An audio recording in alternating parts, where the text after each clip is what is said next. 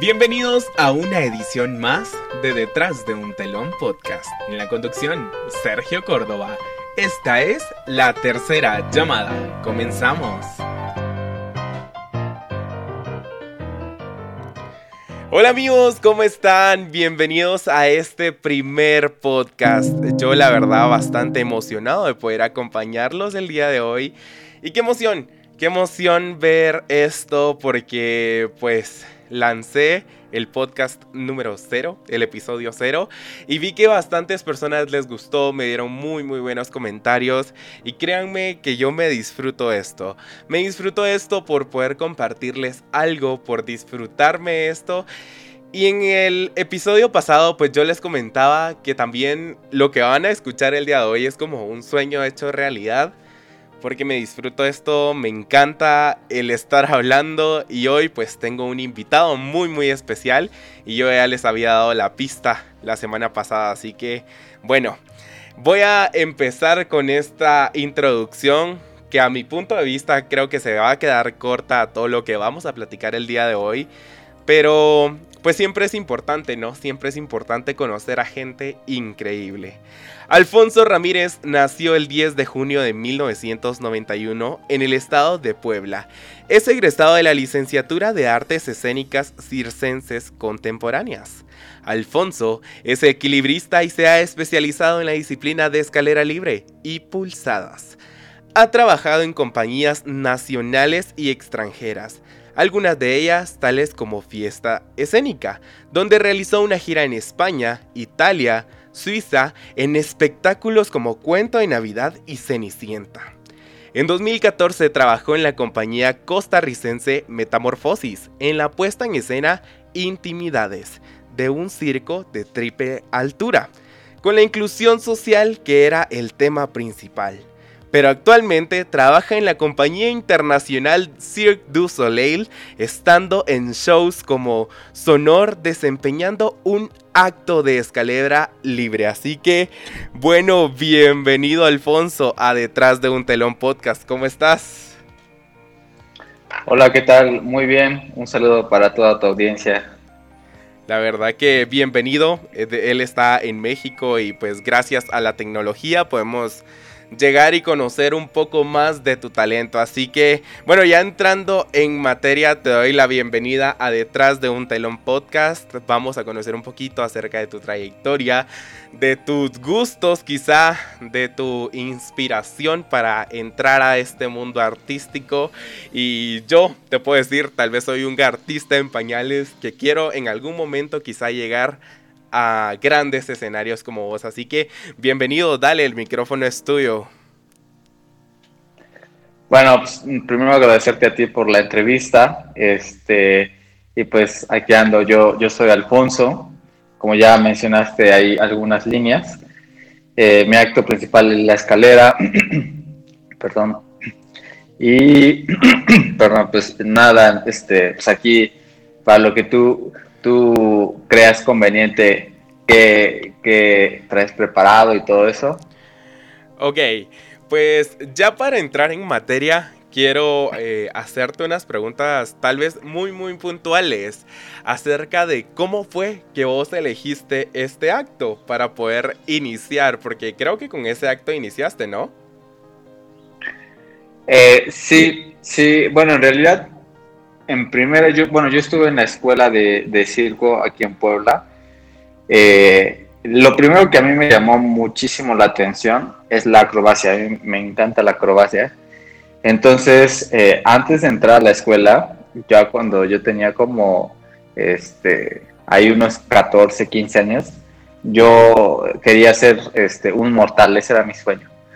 Entonces, ah, pero yo del lugar de donde soy, eh, no, no, había gimnasia, no había nada de eso que me pudieran ayudar a lograrlo.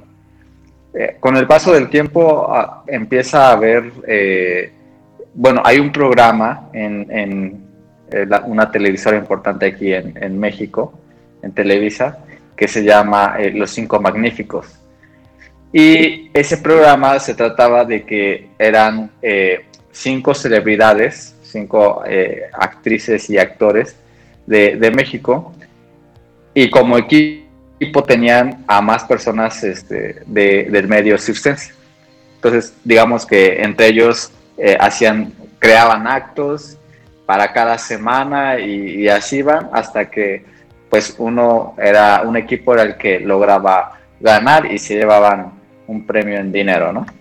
Entonces, eh, pues yo empecé como a, verlo y todo, y pues obviamente me, llamaba más la atención y así, y entonces ahí fue como, como empecé como a, me empezó a gustar más el circo, y ya después eh, entré a la escuela y un profesor me descubrió la habilidad que me dijo, oye, probablemente tú este, te pueda servir bien o te pueda ir bien con un acto de escalera libre. Y este, yo no lo conocía, me metí a investigar y todo eso, a ver qué era. Y, me llamó la atención, dije, ah, pues está padre. Este, obviamente también me explicaron mucho, porque te digo, mi primer lugar era hacer acrobacia y también ellos ayudaban mucho a que pudieran, eh, pudieras tú sostenerte, pudieras también tú, pues en dado caso, llegar a ser alguien grande, si es que ese era también por ahí tu camino. Y este, y pues ese era como el principal plan, ¿no? Y obviamente porque ellos, estos profesores tenían toda la, la visión y, obviamente el recorrido que tenían que, que conocían a, a, los chinos, a los rusos, a, a, todos ese, a todos esos monstruos del circo. Entonces, pues obviamente nos decían, no, mira, es que de acrobata, pues ya existen todos ellos, entonces eh, probablemente pues no vas a despegar, no vas a despuntar tanto, entonces este, eh, ya nos iban orientando y así fue como empecé a trabajarlo y me gustó y me quedé con ese. Qué increíble, qué increíble. Yo, pues la verdad lo he visto en videos. Lo he visto en videos y me encanta. La verdad es que te quiero felicitar, Alfonso, por ese increíble trabajo y... Y pues eso, eso es lo, lo más importante, cuando uno lo hace con pasión, porque me imagino yo que vos solo veías el programa y todo y no imaginaste en algún momento pues poder realizar lo que ahora estás haciendo. Ahora ser un artista eh, que ha recorrido parte del mundo con su trabajo, tal como lo decíamos al inicio de este podcast. Así que bueno, es muy muy importante. Y Alfonso, me gustaría hacerte una pregunta. ¿Alguien de tu familia también forma parte de este proceso de, enseñanza o, alguien también ya había sido antes artista circense o vos fuiste el primero en tu familia a decir, no, yo quiero iniciar con esto? Pues no, en realidad toda mi familia, eh, ninguna se dedica al deporte, nadie se dedica tampoco al arte. Eh, algún, mi, mi mamá y este tienen como más como ese gusto, un poquito por la poesía, el teatro, pero, pero así como de lleno, de lleno, no nada más les gusta.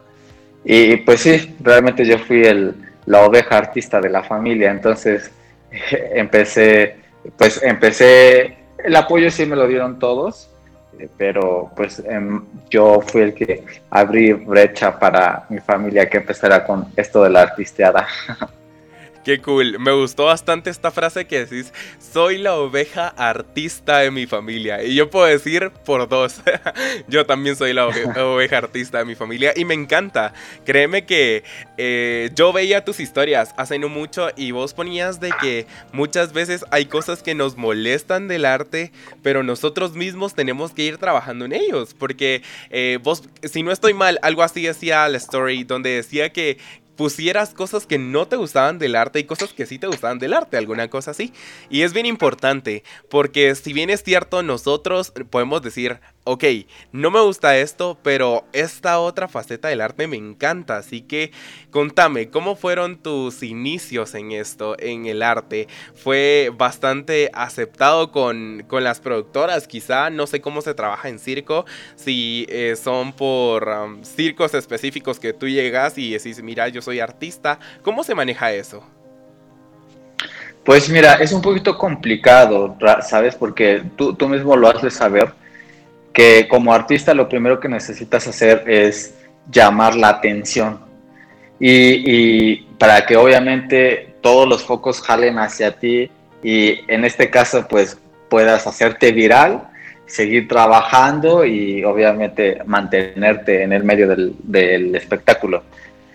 Eh, eh, en el circo, por lo que es, eh, por lo que es esto, pues necesitas hacer como cosas sorprendentes, ¿no? Entonces, precisamente yo ponía este post porque me imagino que en toda Latinoamérica, no solamente en México, me parece que toda Latinoamérica estamos metidos en ese punto donde, donde eh, queremos como despegar o queremos que nos encuentre el sueño de nuestras vidas eh, y que nos digan, ah, mira, te traje este contrato y te voy a llevar a las estrellas y vas a ser tipo Britney Spears y todos ellos vas a ganar contratos millonarios y, vas a ser famosa, ¿no?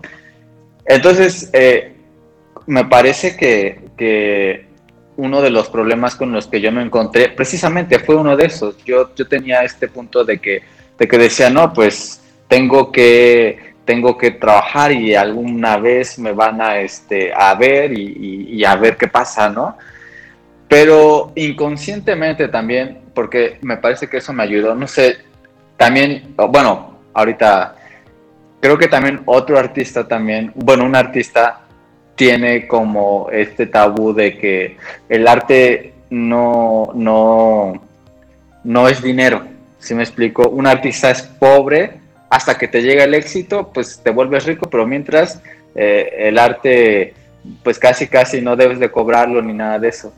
Entonces me he topado yo con, muchos eh, problemas que, que, en dado caso fue que hasta ahorita he empezado a resolverlos y a saber cómo, de, cómo puedes tú reinventarte, cómo puedes tú eh, empezar, porque si bien eh, esto tenemos, esto es como un negocio, tenemos que seguir y se tiene que pagar solito para que nosotros podamos crecer, porque si no, lo que pasa muchas veces, y en la mayoría de los casos, que precisamente el artista termina haciendo, y no es que, no es que esté en contra de eso, ni nada por el estilo, pero termina siendo una persona que vende comida o termina siendo eh, un, un godín, que en este caso, pues normalmente siempre decimos, no, pues tenemos que eh, bajamos de la nube de ser artista para poder eh, ser una persona normal, ¿no? Entonces, como para empezar, yo, bueno, yo empecé trabajando eh, en, lo que sea, o sea, de iba al semáforo, yo iba al, me contrataban para las shows en las plazas, iba a ser plaza también, iba a ser de ruedas, se le llama aquí, este, así como que fui empezando a explorar, pues la verdad, muchos escenarios. Entonces, ya de ahí, también lo que, lo que hice inconscientemente es que me fijé yo qué tenía que hacer, porque una vez precisamente me pusieron este, eh, esta dinámica donde nos decían, ¿dónde te imaginas o dónde quieres trabajar, no? De aquí en dónde quieres trabajar en 10 años. Y pues en ese momento yo eh, decía, no, pues no conocía otros circos y también decía, Soleil, Soleil, este, puse ahí en mi lista, yo quiero estar en Soleil, estar en un barco, viajar por todo el mundo, eh, pararme en una mano en la escalera y, y, ya, ¿no? Ese fue...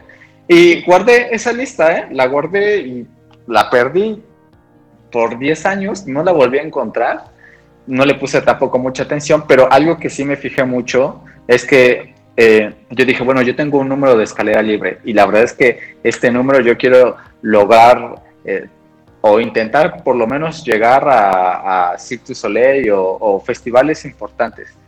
Entonces, eh, me fijaba mucho porque, por ejemplo, en el show de corteo en Soleil, hay un número de escalera libre. Entonces me fijaba yo qué hacía esa persona que estaba ahí y yo me comparaba con él. La verdad es que yo soy eh, competitivo y real, pero trato de competir sanamente, ¿sí me explico?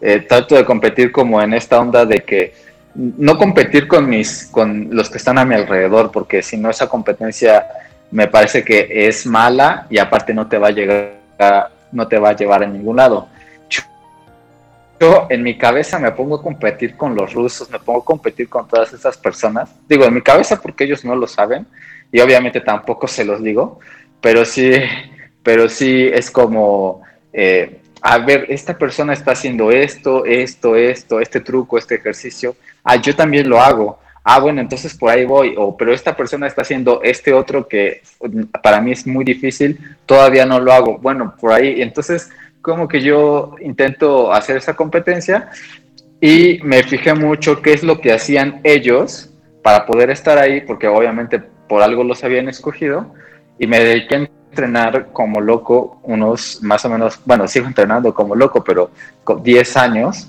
este, para poder lograr hacer lo que ellos hacían y de repente pues entré yo en los parámetros de, de lo que ellos pedían y pues me hablaron.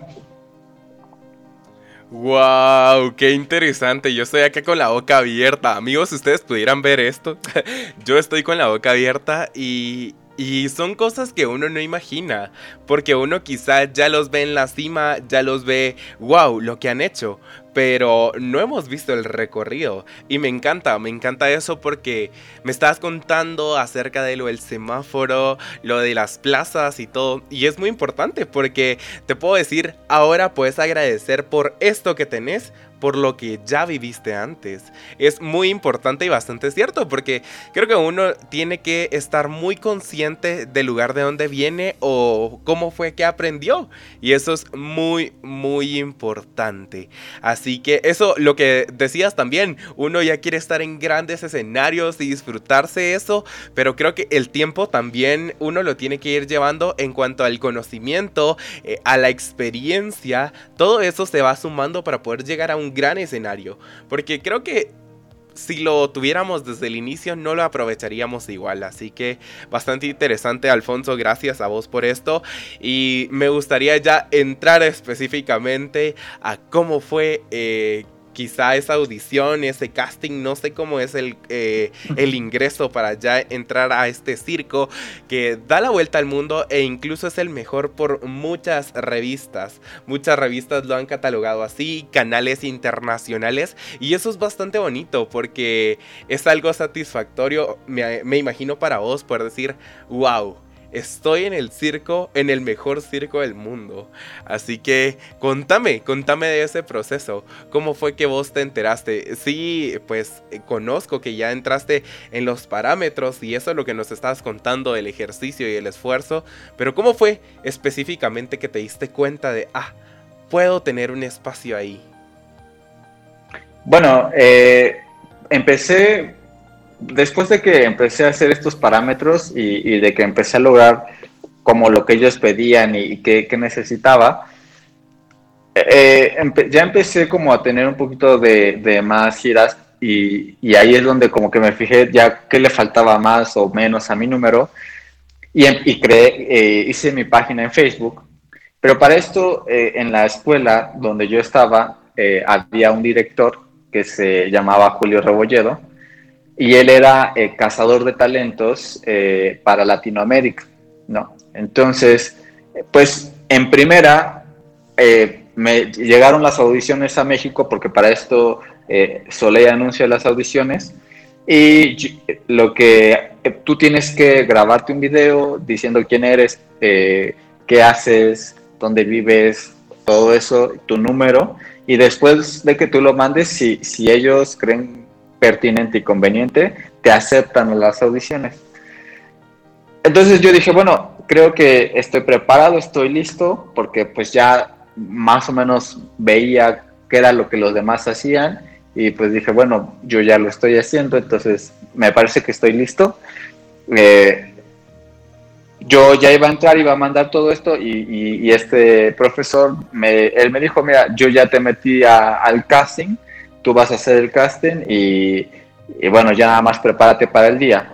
Y después por mi página también había otra cazadora de talentos de Latinoamérica y esa, esa, esa persona, porque realmente no la conozco, eh, es más del sur de, de América, este, también me, me, encontró por mi página y me dijo, oye, este, me parece que lo que tú estás haciendo eh, está bien y bla, bla, bla, entonces, este, ¿te gustaría hacer el casting para Cirque du Soleil? Y también le dije que sí. Entonces, aquí es donde viene la parte como más dramática, porque eh, según yo ya tenía, dije, bueno, ya, si ya me metí, ya, ya estoy ahí adentro, voy a hacer el casting y ya, a ver qué pasa. Y un día antes, bueno, yo me seguía preparando, seguía pasando mi número, eso, y un día antes tuve tres funciones. Y, precisamente yo hago un ejercicio donde me paro de manos sobre la escalera, la manejo solamente con las manos. Y tuve tres funciones ese día, un día antes, y en la última me caí de la escalera, pero que me lastimé el talón, porque es, la verdad es un ejercicio muy riesgoso y este, y pues ni las, ni las manos pude meter, me caí, me lastimé el talón tanto que no podía caminar. En ese momento mi número de escalera tenía como bastante acrobacia de piso y obviamente no, no podía, me lastimé un poquito la espalda, pero la espalda no me, no me pasó nada, pero pues fue mi talón el que no me dejó. Y por más que yo esa noche pues metí mi, talón en hielo, este, compré pastillas, traté de, empastillarme para que no me doliera y poder ir al otro día, porque el casting empezaba a las 8 de la mañana y esto a mí me pasó a las 11 y, 11 y media de la noche más o menos.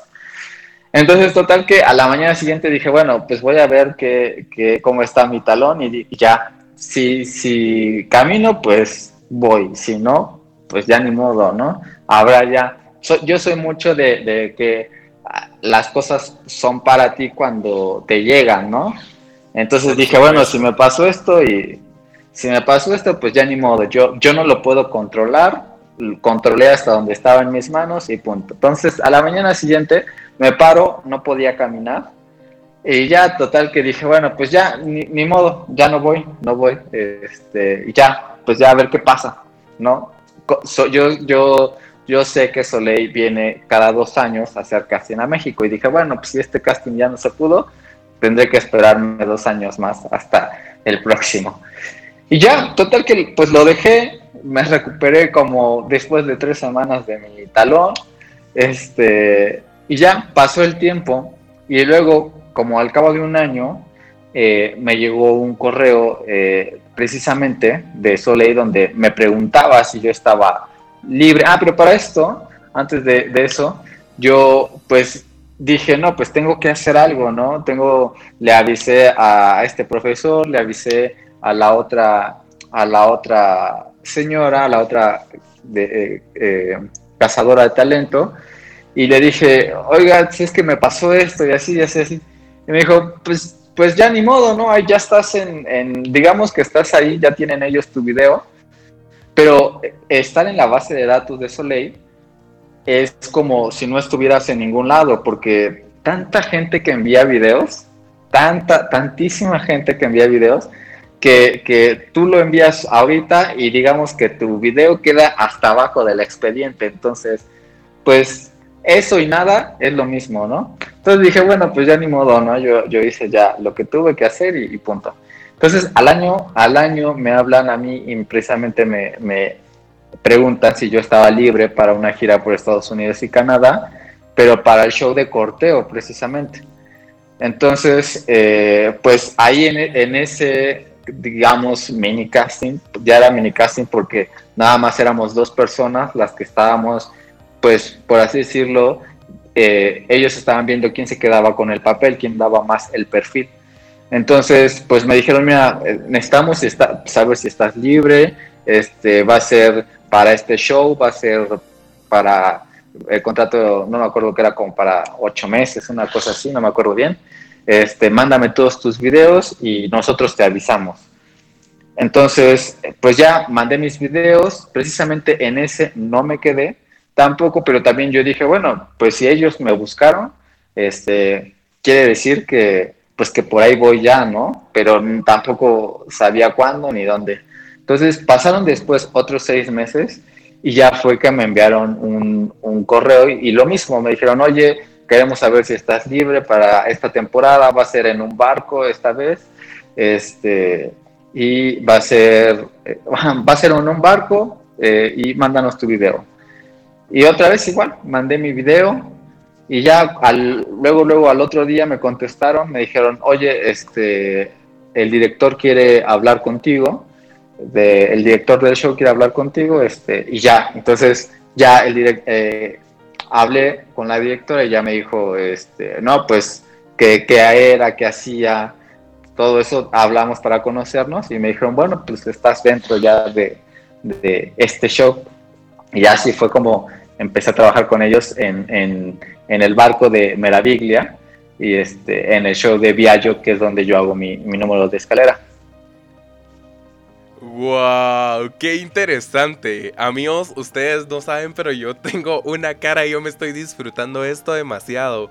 Y la verdad que qué interesante. Esto creo que puede ser un gran ejemplo de perseverancia y de lucha. Porque si en la primera vez que te dijeron no te hubieras quedado ahí, es como... Ah, quizá ahorita no me podrías contar todo esto, pero seguiste y seguiste y seguiste. Wow, qué interesante, qué interesante. Y pues para vos me imagino fue un sueño hecho realidad e incluso se le suma que era en un barco, era algo diferente totalmente diferente. Así que qué emoción. La verdad es que qué cool, qué cool. ¿Y cómo, cómo se trabaja esto?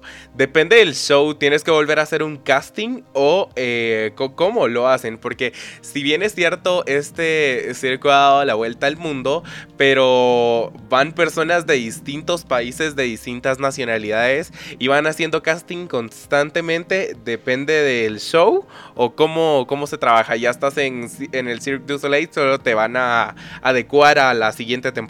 ¿Cómo, cómo se trabaja esto? Bueno, por ejemplo, para cada show sí buscan eh, como es, en números muy específicos, habilidades específicas, eh, igual eh, personajes específicos precisamente, porque digamos que el director y cuando hacen una creación trae como una cosa en la mente, entonces un ejemplo, ¿no? Buscan, ah, quiero una persona que sea de baja estatura, este, que sea de, raza afro, pero que tenga el cabello lacio, un ejemplo, ¿no?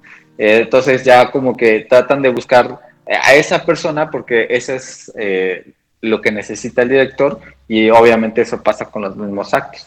Entonces, eh, si tú estás en un show, pero también si tú ya estás en un show, bueno, pues ahí, ahí te mantienes tú también. Y, ya si vas a, si quieres estar como en otro show, vuelves como a entrar a la base de datos de, de, de Cirque Soleil para que ellos vuelvan a ver qué es lo que, lo que, lo que haces o, o si has mejorado, si has empeorado, si todo eso. Wow, bastante interesante. La verdad yo estoy que me vuela la cabeza con este podcast y qué emoción, qué emoción poder trascender y conocer un poco de tu historia, Alfonso. Me, parece increíble, de verdad. Te quiero felicitar, te quiero felicitar por todo el trabajo que has hecho y por la historia que me has contado. Muchas gracias. Y y bueno, ya para ir finalizando este podcast, me gustaría que eh, pues enviaras un mensaje a la gente que nos escucha y poder decirle que quizá no se rinda, no sé, algún mensaje que Alfonso Ramírez le pueda dar a los que escuchan detrás de un telón podcast.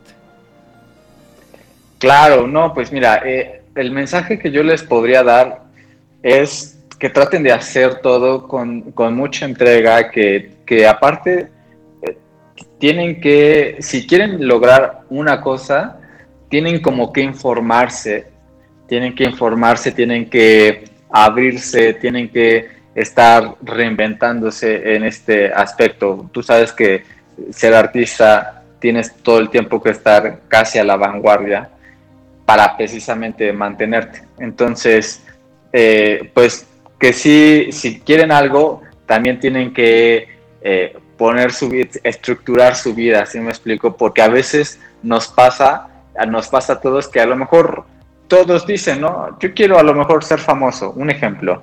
Y, pero pues no sabes ni por qué quieres ser famoso, no sabes ni en dónde quieres ser famoso, no sabes eh, con qué motivo ni nada de eso. Entonces, pues si no, si no tienes un porqué, eh, es un poco difícil que se te dé y lo logres. Pero si tú ya, ya sabes muy puntualmente tus metas, tu, eh, también lo que tú no tienes, porque por eso vas a conseguirlo, eh, qué es lo que te falta, qué es lo que tienes, es un poquito más fácil y ser, y, ser disciplinado. La, la, verdad es que la disciplina es la llave de, de cualquier cosa del éxito, es la llave del éxito, entonces tienes que estar bastante disciplinado porque si no, no, vas a llegar a ningún lado. Por más, por más habilidades que tengas, por más eh, creativo que seas, si no eres disciplinado, es muy difícil que, puedas hacer eh, grandes cosas. Buenísimo, buenísimo. Muchas gracias. Y ya para terminar, les quiero dar la frase positiva de este podcast.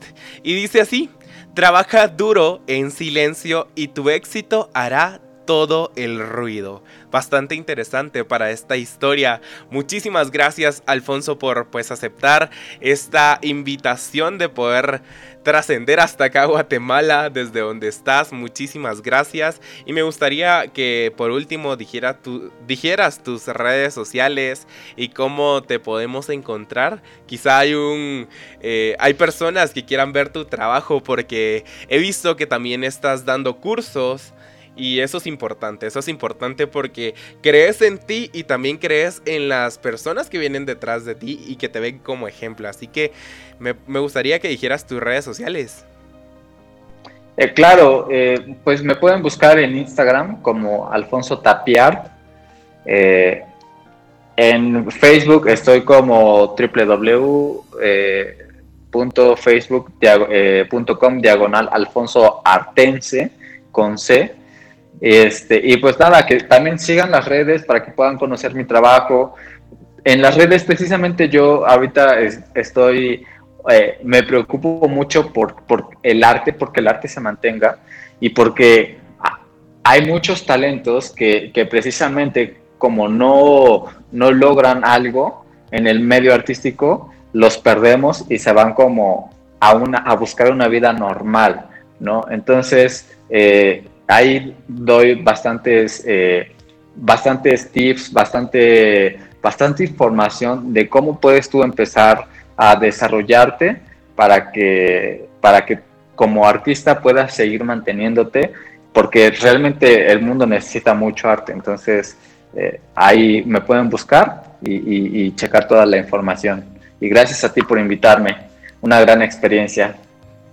Creo que concuerdo bastante con eso y el mundo necesita más arte para que seamos más humanos.